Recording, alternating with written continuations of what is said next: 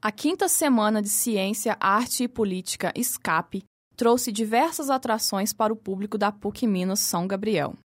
Dentre elas, o professor e escritor Jeter Neves realizou o lançamento do seu mais novo romance Vila Vermelho.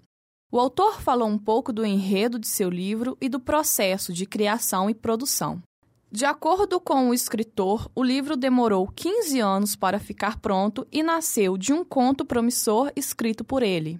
Compareceram ao lançamento alunos, professores e amigos do escritor.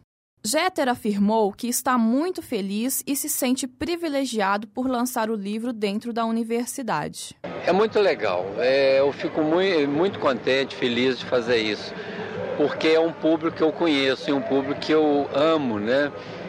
E com quem eu trabalhei literatura.